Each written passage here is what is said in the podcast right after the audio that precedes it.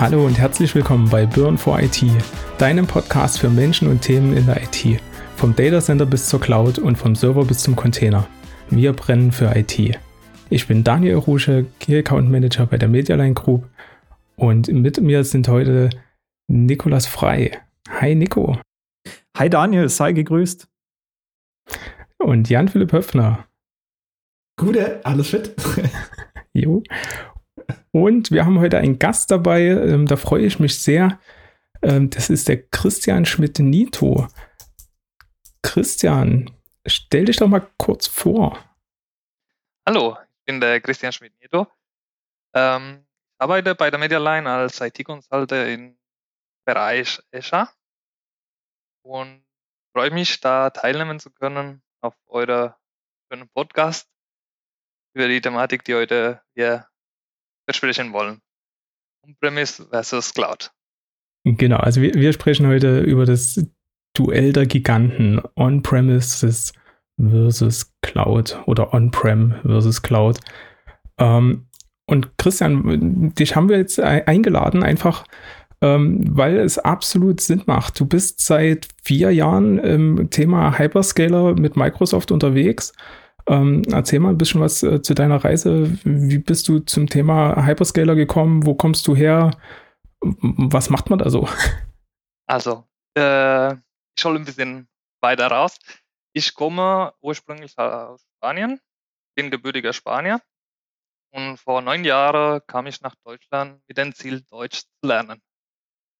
Ähm, ja, ich bin in einem kleinen Dorf gelandet und habe ich Deutsch in der Baustelle gelernt. Ich habe Fußboden verlegt und Isolierung gemacht. Nach ein paar Jahren habe ich schon mir gedacht, ja, was mache ich eigentlich? Oder was ist mein Ziel langfristig gesehen? Und habe ich von einer Leidenschaft, was bei mir damals IT war, einen Beruf gemacht, Ausbildung gemacht und so weiter. Und ja, die Reise ist so weit gekommen, dass ich mittlerweile bei der Medialine als Consultant im Bereich Azure tätig bin. Ich bin aber früher auch sehr oft in Berührung mit äh, Cloud und Hyper-V-Themen gewesen und viel im Bereich Windows Server tätig, also sowohl von Domain Controller, File Server und so weiter und so fort. Ähm, was ich äh, ja, an, an deinem Dialekt äh, hört man ja, du hast äh, äh, quasi kein Hochdeutsch gelernt, äh, sondern ähm, ja, was ist das für ein Dialekt? Also wo, wo kann man sich äh, potenziell äh, finden?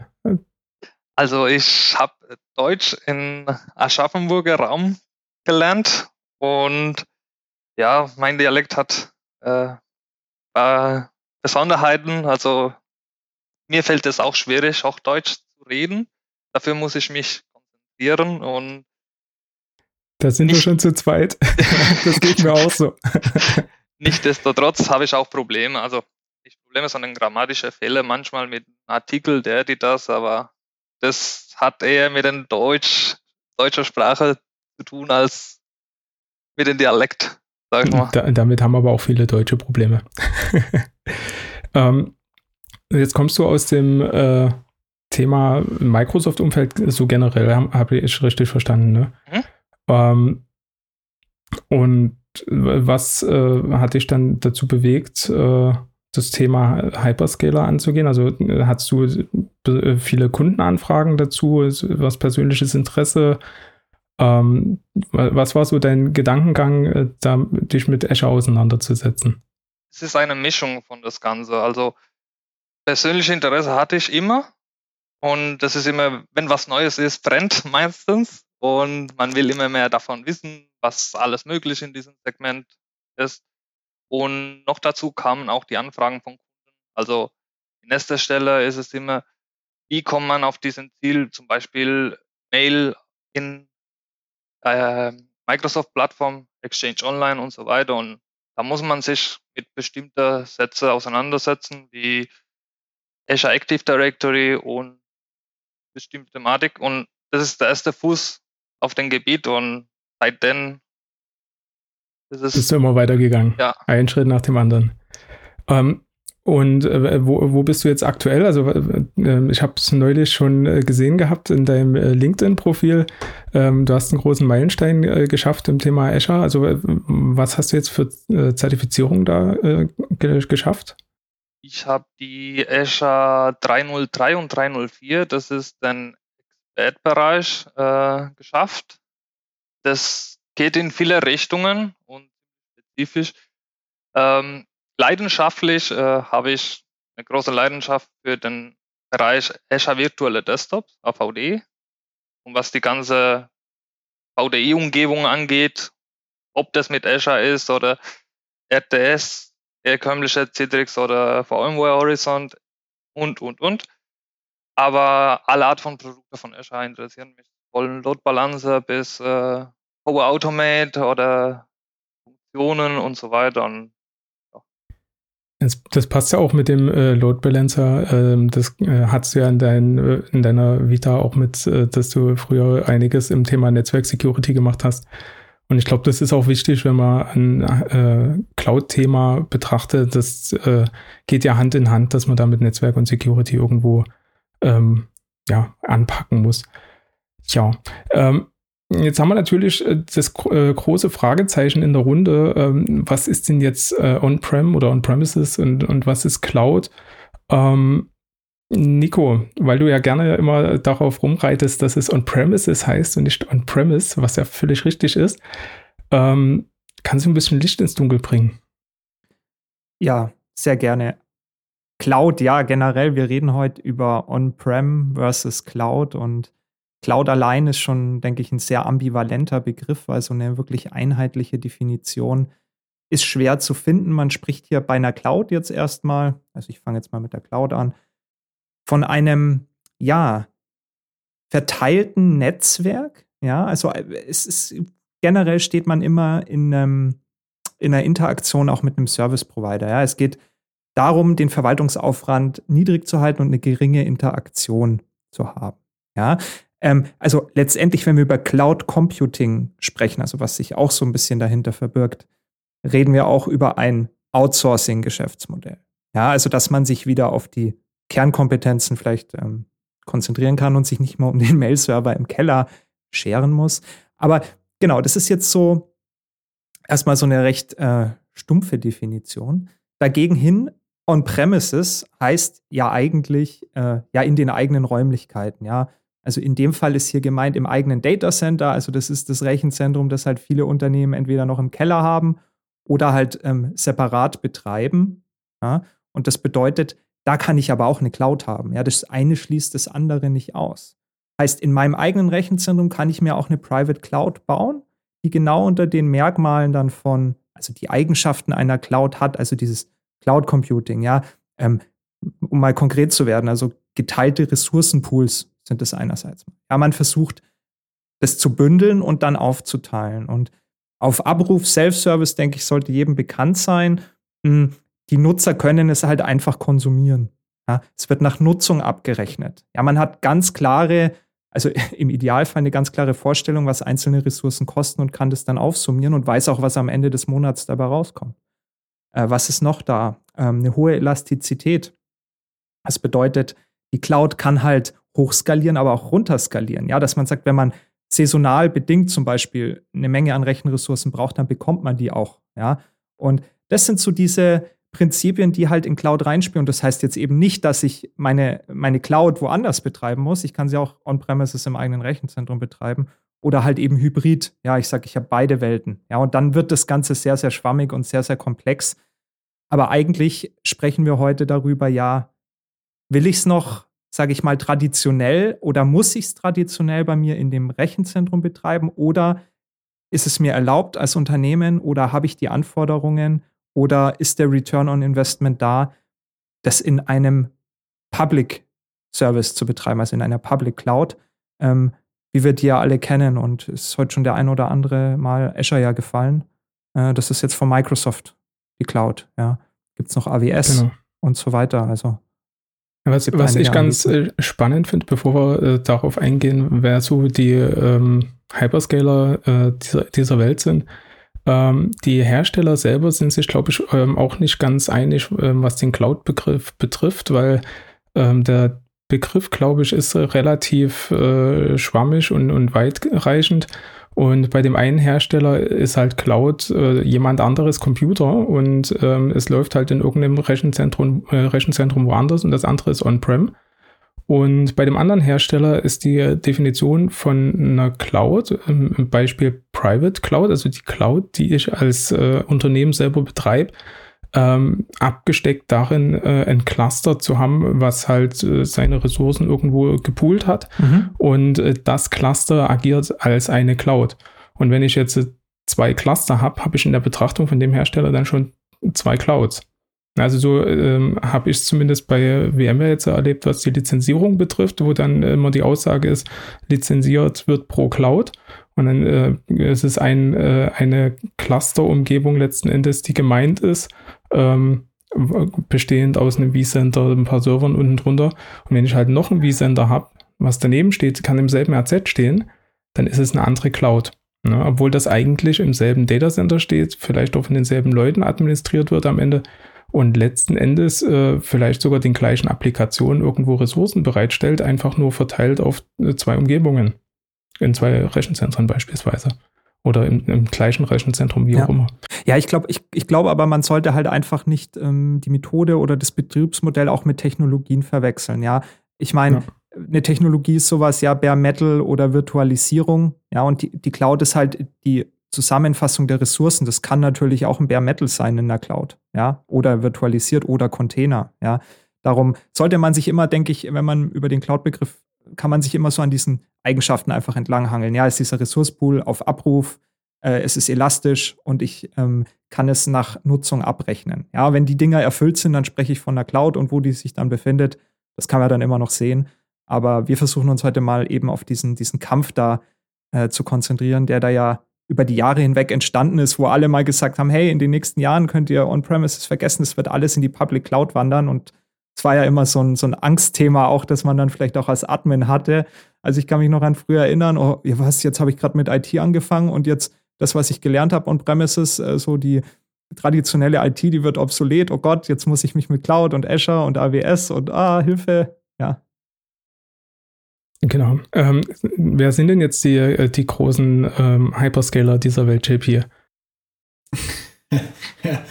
die großen Hyperscaler dieser Welt, äh, ja. Natürlich, äh, der Christian kommt aus dem Azure-Umfeld, hat relativ viel im Azure-Umfeld umgesetzt. Wir haben uns aber auch schon mit äh, der Google Cloud beschäftigt. Ähm, es gibt noch die Alibaba Cloud, die vielleicht in Europa gerade noch nicht ganz so angekommen ist, aber mit Alipay quasi einen riesen Dienst, ähm, einen riesen Online-Bezahlservice mitbringt, die eine riesen Base in Asien haben. Das ist wirklich ähm, vielfältig gefächert, ja. Also es ist nicht nur, es ist nur echt, es ist nicht nur RWS, es ist nicht nur Azure und es ist ja auch nicht nur Google. Genau, also haben wir ähm, letzten Endes äh, anbieterseitig haben wir Microsoft, Amazon, Google und Alibaba als die vier großen. Ja, das sind so die gängigsten auf jeden Fall. Was sind da so die Unterschiede? Also ist das, ist das alles äh, eine Suppe, nur unterschiedliche Anbieter oder gibt es da andere Merkmale, wo man ein bisschen unterscheiden kann?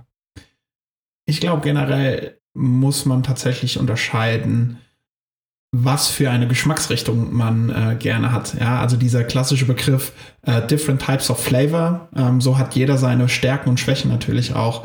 Ähm, sei das jetzt die Public Cloud, sei das ähm, die Private Cloud, ähm, sei das einer der großen ähm, Hoster oder ist es sogar vielleicht ein kleines Unternehmen, was eine deutsche Cloud bereitstellt.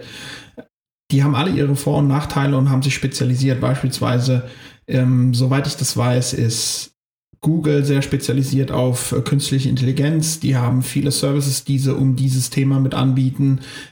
Azure ist natürlich super stark im Thema ähm, Microsoft 365. Da laufen die ganzen Cloud-Dienste drüber. Das ist für Unternehmen, die ihre, ja, die ihre Administration fahren wollen, super, super interessant. AWS mit Lambda, gut, muss man die entsprechenden Funktionen für haben oder den, den, den entsprechenden Bedarf so. ich glaube, wenn man das Ganze versucht in, in, in Konstrukt zu packen, dann kommt man relativ schnell auf den Punkt, es gibt nicht nur schwarz oder weiß, es gibt nicht nur, ich mache jetzt on-premises oder ich mache jetzt private oder ich mache jetzt äh, public oder whatever. Es heißt eher, man sollte sich die entsprechenden Geschmacksrichtungen, die jeder Cloud-Anbieter natürlich hat, raussuchen und sollte sie auf sich versuchen umzumünzen, ob das sinnvoll ist oder nicht. Ja, ich denke, wir sprechen da von einem hybriden Ansatz, den, den der Nico relativ schnell noch mal ein bisschen beleuchten kann. Ja, genau. Einerseits, was mir zu dem Thema jetzt noch einfällt, wenn wir, wenn wir speziell dann über die Dienste reden, die wir da konsumieren können in den verschiedenen Clouds, ähm, reden wir ja immer über dieses as-a-Service-Modell. Ja, also die Frage ist auch, wie viel möchte ich an Verantwortung abgeben? Ja, möchte ich irgendwie ganz unten anfangen, Instra Infrastructure as a Service konsumieren und baue mir das Zeug dann selbst? Oder sage ich, ich will ganz am Ende landen, äh, wobei Software as a Service ja, wobei im Moment wahrscheinlich äh, die Fahnenspitze ist, will halt nur noch die Software konsumieren und mich um, um das Ganze drunter nicht mehr kümmern. Und das geht halt so mit einher. Und dann gibt es da, ich glaube, nicht hunderte, sondern tausende verschiedene Services in jeder Cloud. Und äh, das Beste von allen sich rauszupicken, ist dann natürlich auch eine Herausforderung, weil mit jeder Cloud musst du auch noch mal äh, den, den Syntax und die API ist natürlich anders. Auch natürlich das Abre die Abrechnungsmodelle, die Preise, äh, ich meine, da gibt es teilweise Börsen, Spotpreise, wo du sagst, hey, ich habe die und die Workloads und wo fahre ich das jetzt hoch für ein paar Stunden, ja. Also es ist echt verrückt, was da alles mit einhergeht. Darum, das fällt mir noch so dazu ein, ja, mit dem SS-Service. Du hast jetzt gerade noch was von Hybrid gesagt. Ähm, JP, was hast du damit noch gemeint? Ja, Hybrid kann natürlich sein, dass ich bestimmte Services beziehe oder bestimmte Funktionen, was vielleicht noch mal ein bisschen on top von dem, ähm, von dem Service-Gedanken ist ähm, aber mit Sicherheit eine ganz eigene Folge nach sich ziehen würde, ja, Function as a Service. Ja. Ähm, ich, ich glaube einfach, dass es durchaus ein gängiger oder valider Ansatz ist, zu sagen, ich habe meine Infrastruktur, die habe ich on-premises, ähm, beziehe aber bestimmte Services aus der Cloud, wie beispielsweise ein, ein Exchange, ja, ein Microsoft Exchange Server, den beziehe ich bei Microsoft, weil ich muss mich nicht um bestimmte Aspekte kümmern, wo, wo der Christian mit Sicherheit noch ja. die eine oder andere Anekdote erzählen kann. Ja, genau. ich sehe den, den großen Vorteil bei so einem Hybrid-Einsatz, ähm, gerade was das Public Cloud angeht, diese dynamische Gestaltung. Man ist auch nicht zwangsweise fix äh, irgendwas auszugeben. Und zwar, man kann das äh, nach, nach Bedarf Server buchen, User buchen so weiter. Und das finde ich als sehr interessanter Einsatz. Gibt tausende von Produkten. Ich mag zum Beispiel äh, Virtualmaschine Scaleset. Das sind virtuelle Maschinen, die anhand von Parameter vermehrfach werden. Also du hast eine virtuelle Maschine mit einer CPU-Auslastung. Wenn die über 75% CPU-Auslastung geht, wird noch eine neue virtuelle Maschine bereitgestellt. Die haben vorne dran einen Load Balancer zum Beispiel. Die werden in einem Farm gehostet und wenn die CPU-Auslastung nach fünf Minuten unter dem Bereich 30 Prozent sich befindet, wird dann diese Maschine direkt gelöscht und dann hat man so ein dynamischer Workload anhand der Nachfragen von Clients. Das bietet Funktionen, die man vielleicht on-prem schwer realisierbar wären. Ja, ganz genau. Das, das ist das Thema Elastizität. Bestes Beispiel für das Merkmal, das wir vorhin genannt hatten, ja.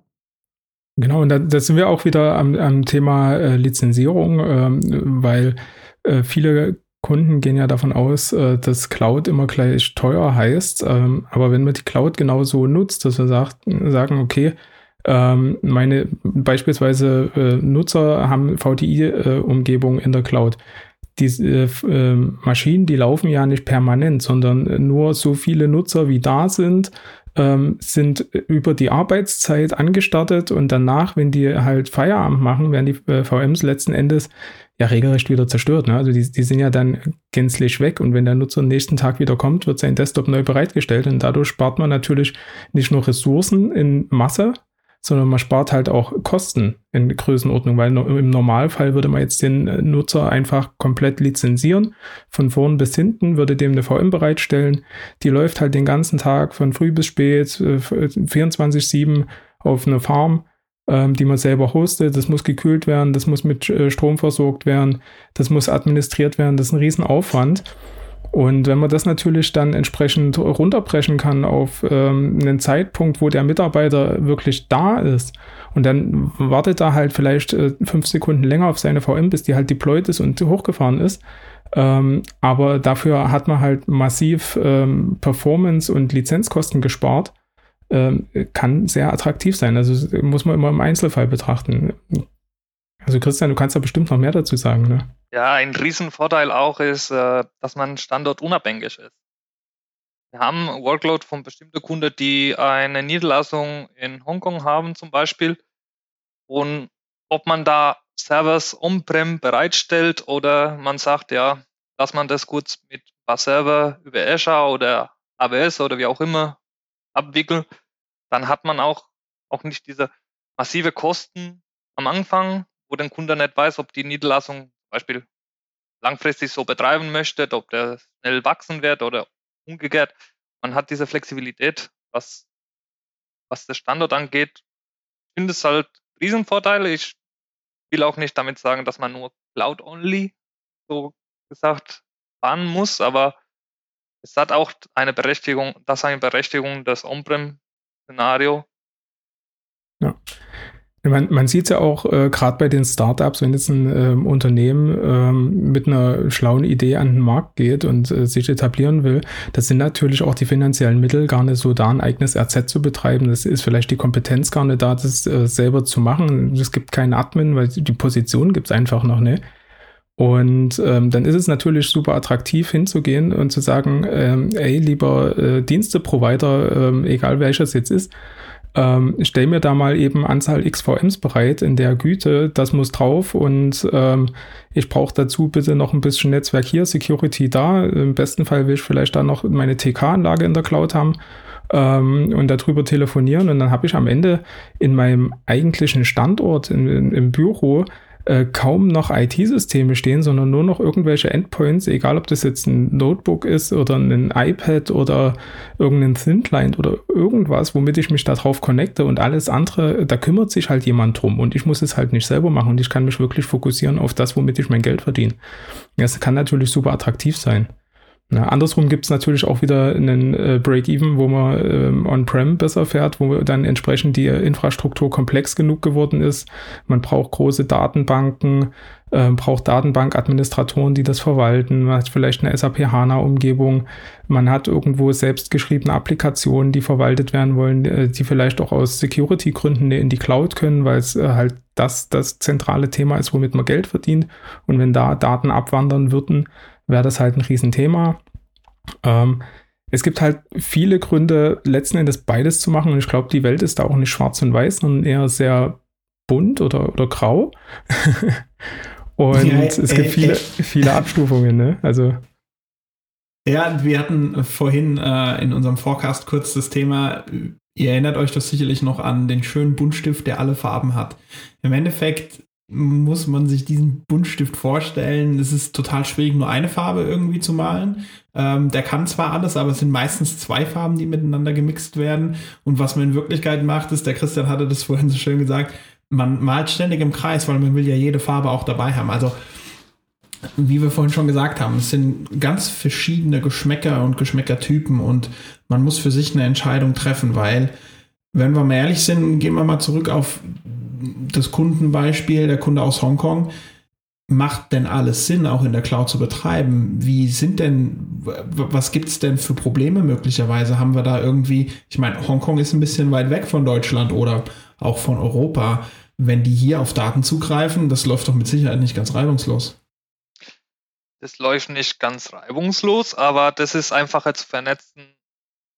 Ein System, die in Hongkong in der gleichen Cloud-Plattform ist, mit Deutschland zum Beispiel, mittels einem VPN oder Expressroute, falls notwendig, als äh, zu sagen, wir haben ein On-Prem, wir haben zum Beispiel nicht die, die Verwaltung von dem Netzwerk den, oder bei, bei dieser Public Cloud, man hat die Möglichkeit, die ganze Plattform zu betreiben.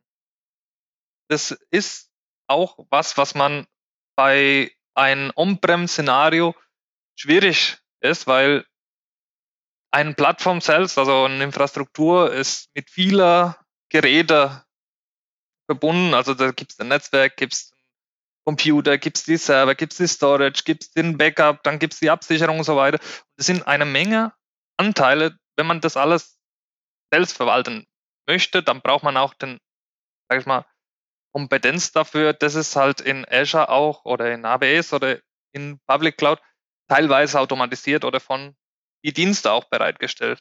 Also wenn ich sehe die Komplexität von Einrichtung eines Backup on-prem, was man alles sehen muss und so weiter. Also dass man eine extra Sicherung in einen getrennten Raum machen soll und so weiter und so fort. Und die Komplexität von einem Backup in der Cloud zu machen, was eigentlich nur in Tagen ist. Möchten Sie Backup? Ja. In welche Storage möchten Sie denn haben? Natürlich gehört auch ein, ein Plan da, da hinten und Verständnis für das Ganze. Aber ich sage auch, die Verwaltung von das Ganze wird einfacher. Die Möglichkeiten sind auch vielfältiger. Die Preise sind auch dynamisch und schwer manchmal zu kalkulieren, weil äh, zum Beispiel im Bereich Netzwerk bezahlt man in, na, in die Public Cloud meistens auch pro Traffic. Das ist auch schwer zu schätzen, wie viel Traffic fließt über den VPN, wie viel Traffic fließt äh, zu Public Internet, wie viel Traffic fließt auf dem Microsoft-Netzwerk.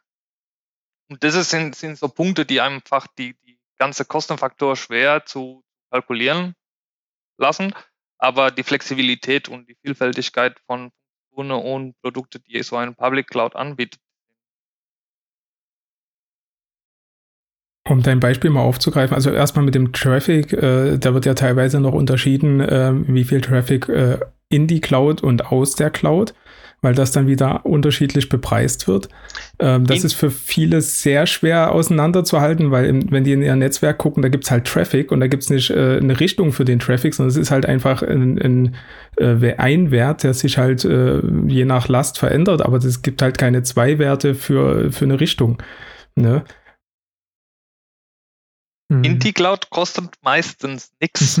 Also alles, was reinkommt, kostet nichts. Das ist das. Ist genau. Kostenfaktor ist meistens aus der Cloud raus. Aber wie gesagt, wenn man äh, so Hybrid-Plattformen betreibt und hat man ein VPN zwischen den On-Prem und den Cloud, da fließt auch ganz viel Traffic, die man vorher nicht im Blick hatte.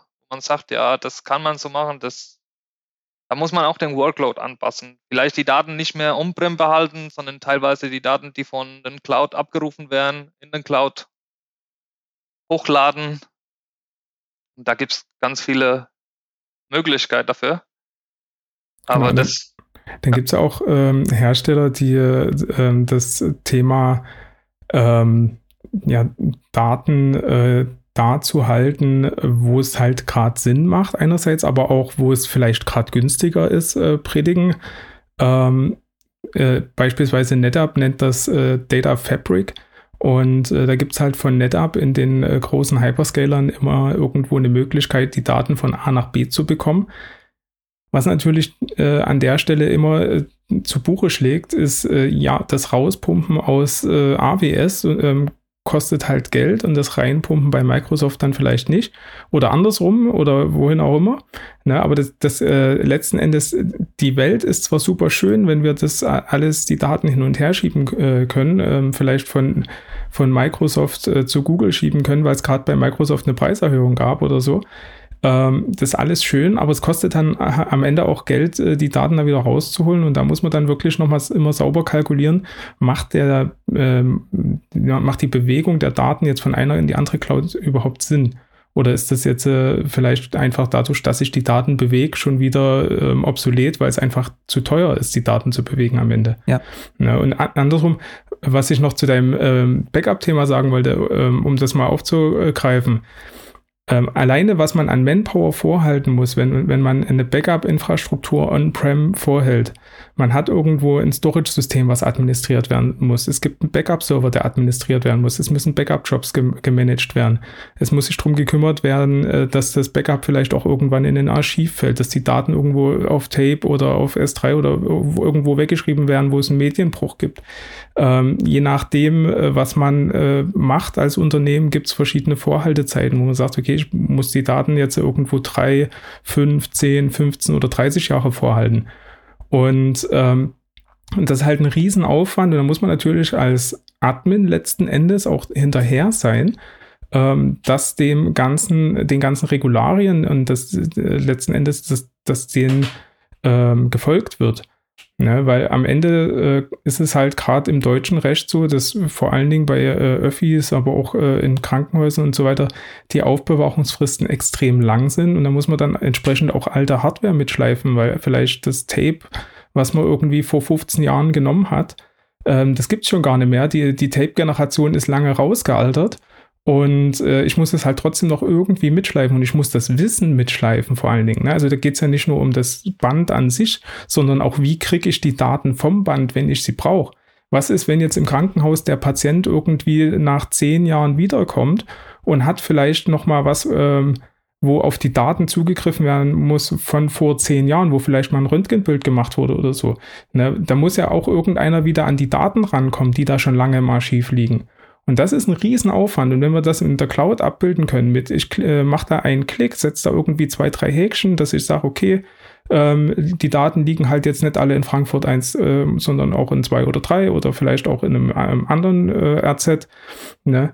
dann ist das deutlich charmanter, weil dann liegen die Daten halt immer zugreifbar und es ist viel leichter zu administrieren, weil ich selber muss mich nicht mehr drum kümmern. Also die Cloud kümmert sich ja selbst auch um die Aufbewahrungsfristen. Das ist ja dann am Ende auch nochmal der spannende Punkt, weil wer hat denn wirklich im Blick letzten Endes, dass die Daten irgendwann rausaltern? Und wann kann ich die Daten überhaupt freimachen? Und welche Daten kann ich freimachen? Ja, das ist ein, ist ein riesenspannendes Thema. Ähm, und ich glaube, da kann durchaus so eine Cloud-Lösung, insofern man die einsetzen darf im Unternehmen, an der Stelle ähm, eine große Erleichterung bringen im Vergleich zu On-Prem.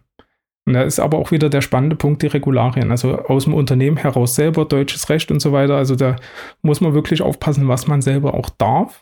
Ne? Aber wenn, wenn man das darf, kann es durchaus eine Erleichterung sein.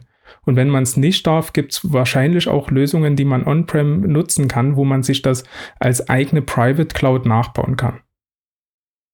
Ne? Ja, und ich kann da auch aus eigener Erfahrung sagen, also ich betreue da auch viele Kunden noch, die ihre Infrastruktur ausschließlich on-premises betreiben, weil sie es einfach müssen, wie du gerade gesagt hast. Das sind Compliance-Gründe, das sind Anforderungen, die muss ich erfüllen. Ja, das ist ein Risiko. Man muss es sehr deutlich beschreiben, wenn man Cloud-Dienste nutzen möchte. Also es muss wirklich bis ins kleinste Detail abgesichert werden.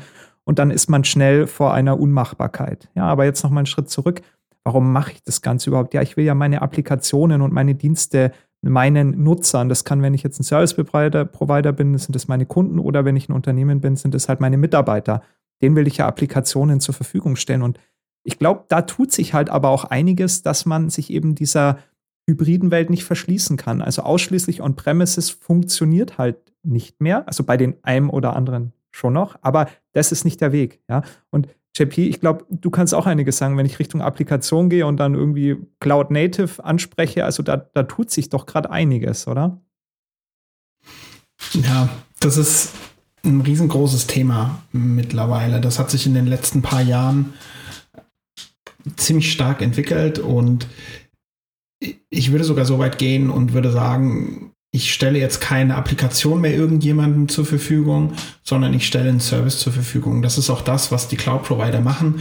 Die Cloud-Provider stellen entweder Funktionen den Nutzern zur Verfügung oder einen Service. Der Service wird dann genutzt. Der Service heißt beispielsweise Microsoft 365. Da kann ich verschiedene Applikationen im Hintergrund nutzen, nutze aber im Endeffekt als Nutzer den Service. Und gerade da passiert in der nahen Zukunft ziemlich viel, weil wir gelernt haben, dass wir viele Aspekte gar nicht mehr in der Gänze berücksichtigen können, dass wir gar nicht mehr die Manpower haben. Deshalb konzentrieren wir uns vielleicht auf bestimmte Themen on-prem, die wir auch halten können.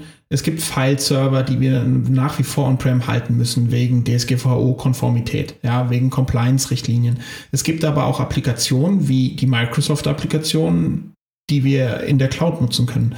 Und so müssen wir nach und nach für uns selber evaluieren, welchen Weg wir gehen, weil die Cloud Native Landscape, die entwickelt sich so rasant und so rasch, dass es total schwierig ist, mit einem Produkt zu gehen, weil man muss im Endeffekt immer mehrere Produkte mit ins Portfolio mit aufnehmen. Ansonsten ähm, kapselt man sich ab und kann vielleicht nicht alles nutzen. Also genau, wenn ich jetzt quasi so ein Unternehmen bin, das jetzt noch on-premises ist und einfach neue Dienste konsumieren möchte und sich verändern muss, dann hat man ja eigentlich zwei Möglichkeiten, wenn man über Cloud spricht. Entweder das sogenannte Lift and Shift oder man geht halt Richtung Cloud Native. Ja.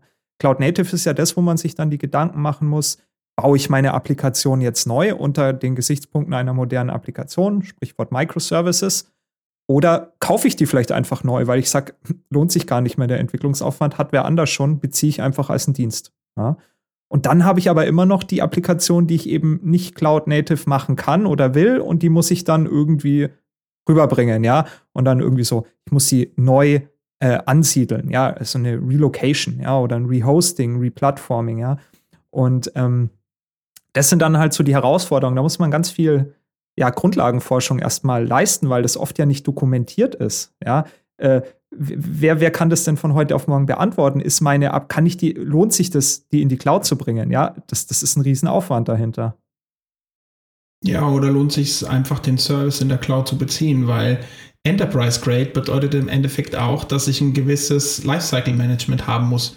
Wenn ich das ganze Cloud Native beziehe, sind wir wieder bei dem Punkt, den den Daniel angesprochen hat, dann muss ich die entsprechenden Consultants, Servicetechniker, die ganze Infrastruktur auch vor Ort halten und muss das Know-how halten, ist ein hoher administrativer Aufwand. Oder gehe ich in den Aspekt weiter rein und sage, okay, ich nehme jetzt den Christian mir an die Hand, ähm, gehe in die Public Cloud und baue mir die Services auf einem Hyperscaler wie Azure, wo ich dann eben nicht das Problem habe, dass wenn zufälligerweise wieder mal so ein Krypto-Trojaner um die Ecke kommt, der mein Exchange befällt, ähm, für den ich dann lokal alle Verantwortung halte, sondern den Service trete ich ab. Und damit trittst du ja auch die Verantwortung ab. Also äh, letzten Endes hast du der, den großen Vorteil, es kümmert sich ja jemand drum. Ne? Ja, und solche Service werden auch äh, aktuell behalten von Microsoft und gewartet und das nimmt auch natürlich einen großen Zeitaufwand weg, weil gerade bei dem Thema Exchange und man kennt das, die letzte Problematik, die da gab, die Hafnium und so weiter, da kommt immer was. Und wenn man das einfach bei Microsoft bezieht, hat man Exchange Online zum Beispiel, dann hat man den Mail man weiß ja, dass man den Mail der Web einfach öffnen kann und in den, das sind einfach ein paar Parameter, die man ändern kann. Man hat nicht die Freiheit, was ein lokaler Exchange anbietet, wie zum Beispiel, man kann, kann nur reduzierte Anzahl von E-Mails senden, also man kann kein Bulk-E-Mails raussenden, einfach so. Man braucht dafür auch manchmal Drittanbieter, um so eine Funktion zu gestalten. Aber man hat die, diesen Komfort, die man sagt, ich will jetzt einen neuen User anlegen, muss ich mich nicht äh, durchquälen, gehe ich einfach auf, auf dem Portal und sage ich, zack, neuer User und der bezieht folgende Dienste, dick, dick, dick, drei Klick gemacht, hat der OneDrive, hat der SharePoint, hat das ganze Zeug, was drumherum sich gehört. Und ja, wie gesagt, ich sehe den großen Vorteil bei dieser Darstellung von wie die Service angeboten werden. Das ist auch sehr bequem gegenüber den Kunden, die auch nicht so IT-affin ist. Also wir verwalten und betreiben auch Kunden, die nicht so IT-affin sind und trotzdem können sie seine Umgebung selbst managen. Das sehe ich auch als einen riesen Vorteil von so einem System. Ja. Ja, gerade für Startups natürlich, ne? Ja, es wird viel Komplexität halt da ähm, abstrahiert. Genau, man hat nur noch die Kontrolle, eine GUI, eine Oberfläche im Idealfall, mit der man das Ganze per Klick oder per Drag and Drop steuern kann. Und das ist schon das ist schon ähm, eine große Weiterentwicklung. Aber auch natürlich, man gibt Verantwortung ab. Als Nachteil. Oh, man, man, äh, man, hat halt auch das große Thema, und das sehe ich bei vielen meiner Kunden, ähm, in dem Moment, wo ein Admin eingestellt werden soll, ja, der Markt ist halt leer. Also der deutsche Markt, und, und ich glaube, das ist auch in äh, Österreich und der Schweiz, zumindest so im deutschsprachigen Raum, ähm, der, der Markt ist leer. Es gibt halt äh, Haufen Stellen, die offen sind und viel zu wenig Leute, die sich darauf bewerben oder bewerben können überhaupt. Und äh, dementsprechend äh, durch den Fachkräftemangel äh, sehen sich halt viele Unternehmen auch einfach gezwungen, äh, äh, die Verantwortung abzugeben und zu sagen, hier, ich finde niemanden, der das mir administrieren kann. Ich, ich habe gar keine Chance. Ne, ich, ich, ich brauche jemanden, der sich darum kümmert, weil ich kann es selber nicht leisten. Oder ich hole eben einen Dienstleister, weil ich die Struktur bei mir vor Ort habe, in mein Boot und sage, wie der Nico das am Anfang erwähnt hat, ich habe Compliance-Gründe, ich kann das, ich kann bestimmte Services nicht outsourcen ähm, oder ich habe eben das Problem, dass ich eine Legacy-Applikation habe, die mit einer Datenbank äh, in Azure kommunizieren muss und was habe ich dann? Latenzen ohne Ende. Also es gibt ganz viele verschiedene Use Cases und ich glaube, die Haupt, die Haupt, das Hauptaugenmerk sollte man auf die Beratung legen. Ist mein Use Case entsprechend für On-Premises? Ist mein Use Case entsprechend für Public oder eben kann ich einen hybriden Ansatz fahren? Genau, und auch die Kosten zu tracken, weil das ist dann eine andere Geschichte, ja. Die Kreditkarte vom Chef ist schnell hinterlegt, aber wenn er dann am Ende des Monats 100.000 blechen muss, dann ist er auch nicht happy, glaube ich. Das ist definitiv ein Thema, seine Kosten im Auge zu behalten und dann zu optimieren. Also auch nicht nur jetzt seine Workloads in die Cloud zu bekommen, sondern sie klar zu betreiben, Betriebsmodell irgendwie ähm, ja auch ein Lifecycle-Management, aber dann das Ganze zu optimieren. Und das ist auch ein riesiges Geschäftsfeld, wo wieder neue Applikationen entstehen, die sich nur um die Optimierung der Kosten kümmern. Also ich glaube, ähm, wer hier von äh, irgendwie Arbeitsplatzmangel spricht, ähm, ja, es geht halt immer darum, sich weiterzuentwickeln, ja. Und da findet man halt wenige Leute im Moment, das stimmt. Na, das Spannende ähm, ist ja auch, wir, wir, haben jetzt ja nur das Beispiel gebracht, ähm, wir sind ein Start-up ähm, und haben äh, die Manpower nicht oder so. Ähm, es ist halt auch spannend, es gibt auch äh, Unternehmen, die haben ein bisschen größere Unternehmen, die haben äh, verschiedene Fachabteilungen und jetzt hat vielleicht die Fachabteilung eine so gute Erfahrung mit der internen IT gemacht, weil die halt irgendwie was wollten und die interne IT konnte es halt nicht leisten. Dann gucken die sich halt um, wie kann ich das jetzt irgendwo äh, anders abbilden? Und da entsteht dann natürlich auch eine gewisse Schatten-IT in der Cloud. Ähm, und das habe ich bei vielen Kunden schon beobachtet, wo dann äh, die Fachabteilungen hingegangen sind und gesagt haben, okay, ähm, mit der internen IT funktioniert es nicht, wir müssen das aber irgendwie ähm, jetzt gelöst bekommen, das Pro Problem, um halt äh, als Fachabteilung weiter voranzukommen.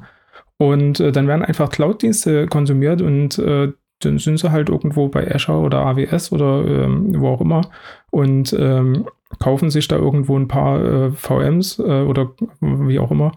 Und äh, ja, dann, dann ist es schon passiert. Ne? Ja, aber andererseits äh, sieht man auch wieder durch den, durch den technologischen Fortschritt und die Weiterentwicklung aber auch wieder den Weg zurück. Ja, weil diese Schatten-IT, die du gerade ansprichst, ich äh, kann da ein sehr gutes Beispiel nennen, das ist hauptsächlich äh, Richtung Container und Cloud-native Applikationen gegangen, die halt dann irgendwie Kubernetes konsumieren wollten und On-Premises hat es halt einfach nicht funktioniert. Ja, was bleibt mir übrig als Entwickler? Ja, ich klick's mir dann halt in der Cloud zusammen und hole mir die Kreditkarte vom Chef. Ja, jetzt merken wir aber auch, ähm, der Weg geht da wieder zurück. Ja, weil man will es eben doch aus diversen Gründen On-Premises haben und vielleicht es besser in sein Betriebsmodell und Konzept eingliedern. Und dann haben wir jetzt halt hier bei, ähm, bei VMware Tanzu, also da wird es auch noch die eine oder andere Folge geben, endlich die Lösung, die man auch on-premises beherrschen kann, also die dann wieder die Komplexität rausnimmt, wieder das Beste aus beiden Welten, ja, vielleicht auch ein bisschen hybrider aufstellen. Man nimmt dann doch den einen oder anderen Service noch aus der Cloud dazu, aber hat erstmal in seiner bekannten Infrastruktur und die Leute, die sich schon lange damit beschäftigen, Sprichwort VMware, V-Center, vSphere, kennt ja der ein oder andere, die können dann recht einfach da einsteigen. Und genauso gibt es auch wieder Brücken zurück. Also ist zwar nicht ähm, äh, ähm, jeder Fall so, aber das ist mir jetzt mal eingefallen, dass es nicht ausschließlich nur immer Richtung Cloud geht. Absolut. Es ist, es ist auch jetzt in dem, in, in, dem letzten Jahr, jetzt in den letzten zwölf Monaten, äh, mir sehr aufgefallen, dass immer mehr äh, Unternehmen in der internen IT feststellen, äh, dass, dass sie halt irgendwo Dienste wie äh, Kubernetes bereitstellen müssen, weil halt es schon eine Schatten-IT gibt, äh, wo die Fachabteilungen irgendwo was äh, woanders gemacht haben und die dann feststellen, ja, das möchten wir eigentlich schon bei uns im RZ haben. Und was brauchen wir denn dafür? Ähm, wie können wir das lösen? Und dann gehen die natürlich auch auf ihre Partner zu und sagen hier, ähm, helft uns mal, wie, wie bekommen wir das äh, Thema jetzt gelöst, dass wir die äh, Abteilung, die äh, Applikationen aus der Abteilung äh, wieder bei uns ins RZ bekommen. Ja. Andererseits gibt es auch andere Kunden, die auch vielleicht auch nicht so groß sind, wo der Workload eher in eine Richtung geht, wo ich das auch mehr feststellen kann beim, in den letzten zwei, drei Jahren, wo die sagen, Christian, bei uns werden die Server immer weniger. Also wir bauen das Schritt für Schritt alles ab. Können wir nicht einfach nur Cloud-only machen und ich habe schon jetzt mehrere Projekte durchgeführt, wo die Leute sagen, ja, also Identity Management lassen wir über Azure machen, die Gerätemanagement lassen wir über Intune oder Microsoft Endpoint Manager machen. Die paar Daten, die wir gemeinsam nutzen, haben wir über SharePoint und so weiter und so fort. Und am Ende stellst du fest, der Kunde hat alle ihre Dienste on-prem abgebaut und arbeitet von überall mit einer ziemlich, sage ich mal so, schöne Lösung, weil die bietet Sicherheit-Features, die on-prem vielleicht schwer realisierbar wären, wie Zwei-Faktor-Authentifizierung. Äh, bei Identity Management gibt es eine Möglichkeit zu sehen, wer hat sich wann angemeldet und so weiter und so fort oder vom wo oder einfach Warnungen, Reports zu generieren von Sachen, die gerade in den Tenant passieren, in den Kundentenant.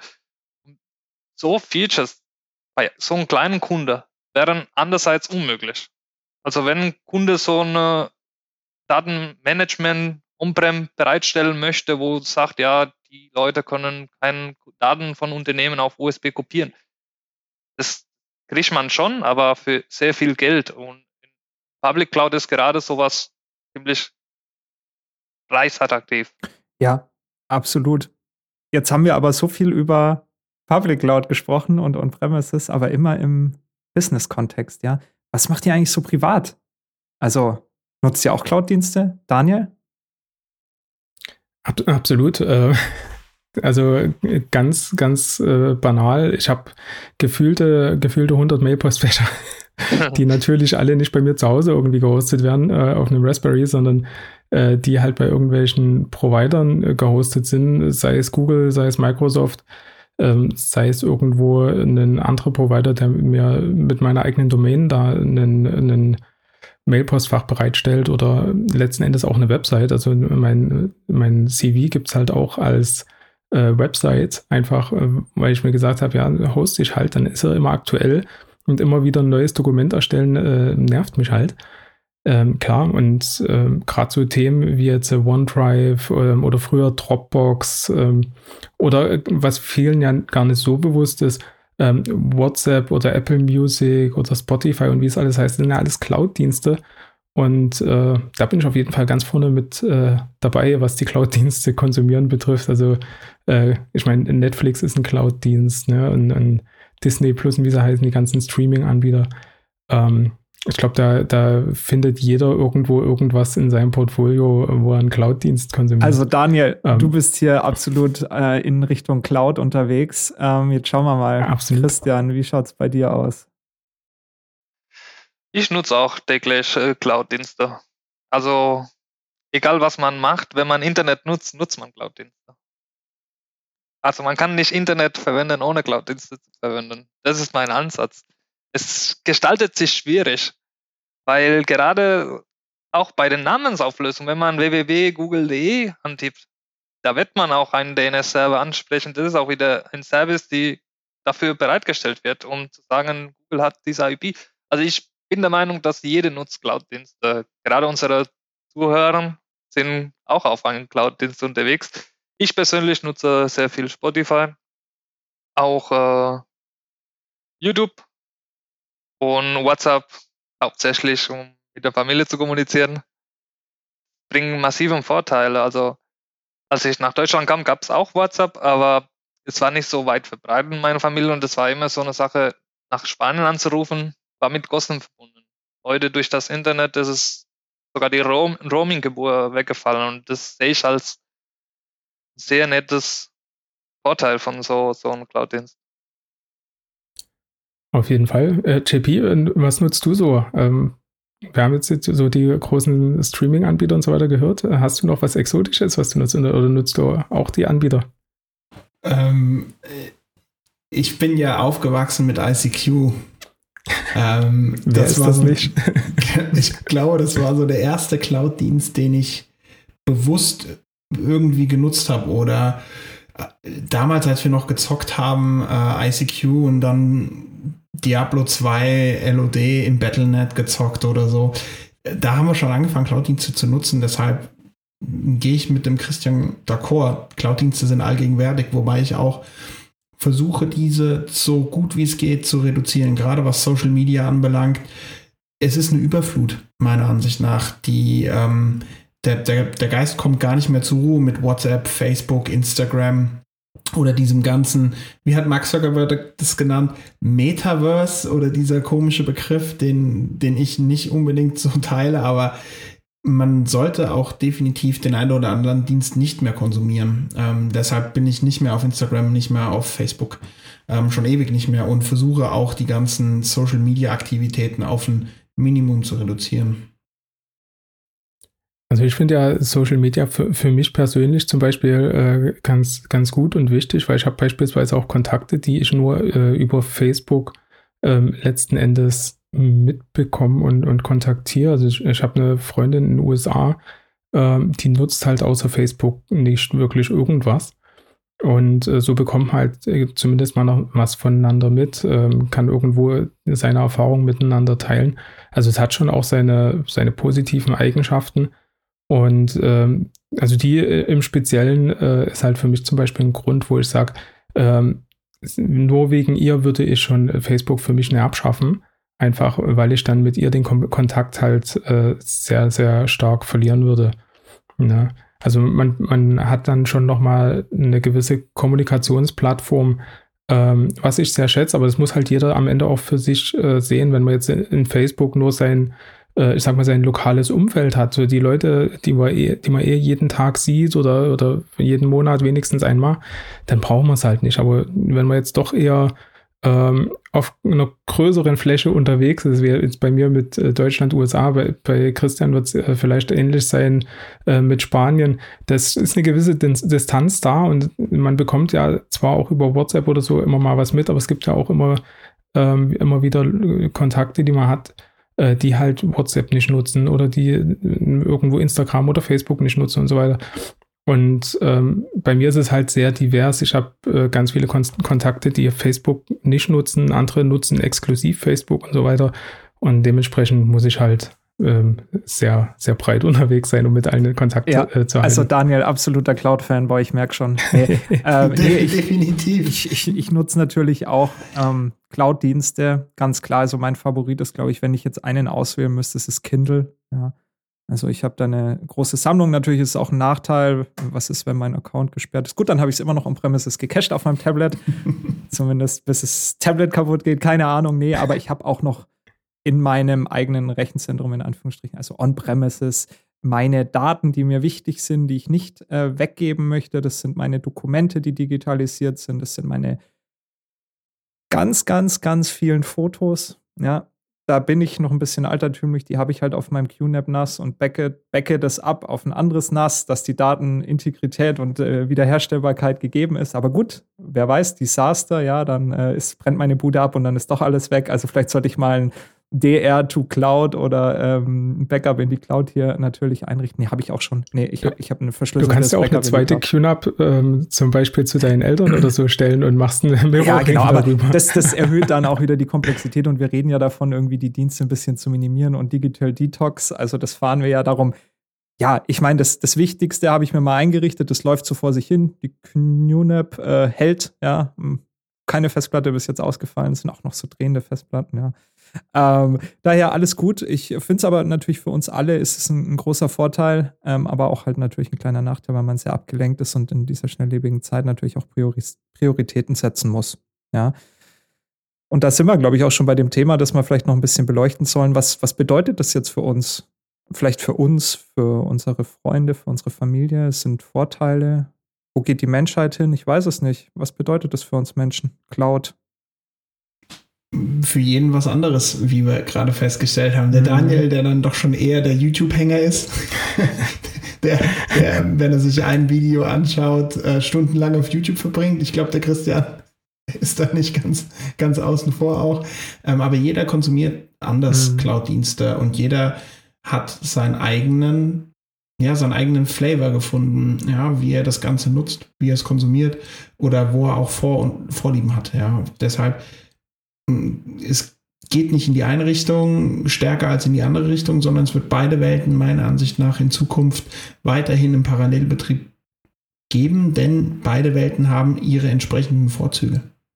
Ja, und ich meine, es ist halt dann auch viel durch eine globale Störung vielleicht auch mal betroffen. Das hat man ja jetzt doch in den letzten Monaten öfters mal gehört, dass so eine Google-Outage, ich glaube, Facebook war das auch, da war dann in Asien, ging der ganze Zahlungsverkehr nicht mehr, meine ich, gehört zu haben.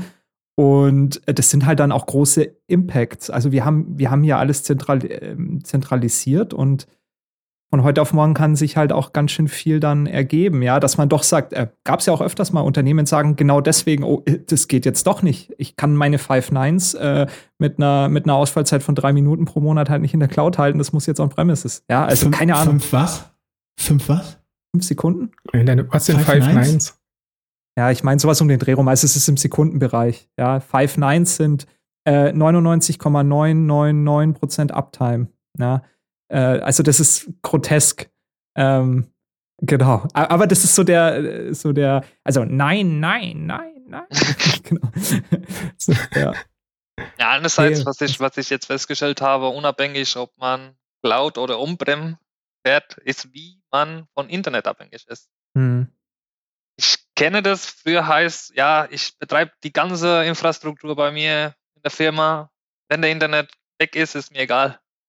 Das war schon mal so gewesen. Aber heutzutage stehst du da mit Schwierigkeiten. Wenn das Internet weg ist und du hast einen Mail-Exchanger on-prem, wo landen diese Mails? Was passiert mit diesen Mails? Es wird weiterhin geholt, also die ganze Geschäftsabwicklung, aber nicht nur die Geschäftsabwicklung, sondern die ganze Welt funktioniert heutzutage, diese Welt, wie wir heute kennen, in Europa, funktioniert heutzutage über Internet. Fällt der Internet aus, haben wir keinen Strom, kein Wasser und das ist halt die Sache, wo man sagt, ja, ich will nicht in der Cloud, weil ich abhängig von Internet bin. Das ist ein zu, falscher Ansatz. Du bist zu dem Thema von fällt, Internet. Zu dem Thema fällt mir dann auch noch was ein, wenn wir so von Abhängigkeiten und Internet sprechen. Also jeder kennt ja schon von euch das Unternehmen SpaceX von Elon Musk. Äh, da gibt es ja dieses Projekt, äh, die Satelliten äh, in den Weltraum zu schießen. Ähm, heißt, glaube ich, oh Gott, wie heißt das jetzt? Ja, jetzt fällt es mir natürlich nicht ein. Skynet. Ähm, Skynet, genau. genau. Also, ähm, äh, genau, SpaceX letztendlich äh, schießt ähm, Starlink. Satelliten. Starlink, ganz genau. Starlink schießt die Satelliten in den Orbit und ähm, kann dadurch natürlich auf der ganzen Welt erfolgreich. Also wurde jetzt auch während der Krise, während dem Hochwasser in Deutschland, äh, hatten viele die Möglichkeit, dann auf Latenz äh, armes und schnelles Internet zurückzugreifen. Ja, also da kommen neue disruptive Technologien, die das dann vielleicht doch wieder ermöglichen ähm, mit einer geringen Latenz doch eine Redundanz über halt ein weltumspannendes Netz. Also es kann ja jeder jetzt bewerten, wie er will, also aka Skynet ähm, halten, aber es ist da, ja. Und ähm, da fällt mir nämlich ein in der Verbindung mit ähm, SpaceX und Starlink, nämlich ähm, Azure Space. Äh, Microsoft ist nämlich eine Kooperation mit ähm, Starlink eingegangen, um nämlich auch im Weltraum Azure-Dienste bereitzustellen.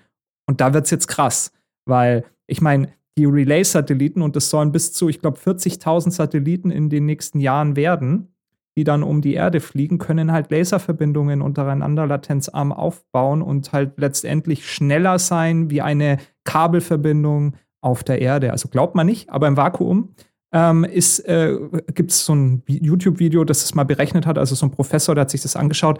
Man braucht dann irgendwie nicht über 100 Millisekunden von Europa nach Amerika, sondern ist unter 100 Millisekunden. Ja, also fast, die Latenz ist fast halbiert. Heißt das, die können jetzt auf der ISS dann äh, mit dem, äh, mit dem, mit der Technologie am Ende per Teams äh, nach Hause telefonieren oder? Äh?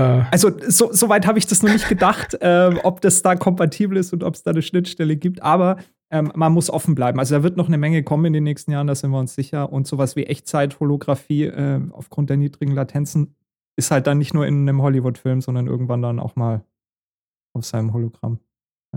Ich finde es auf jeden Fall auch spannend. Wir hatten es jetzt vor ein paar Wochen, äh, da war irgend so ein Asteroid äh, oder irgend so ein Himmelskörper, wie auch immer, irgendwas im Weltraum, was äh, relativ nah an der Erde vorbeigeflogen ist und oder äh, Quark, das waren ähm, diese Flares, diese, diese elektromagnetischen Stürme von der Sonne, die bei uns eingeschlagen mhm. sind.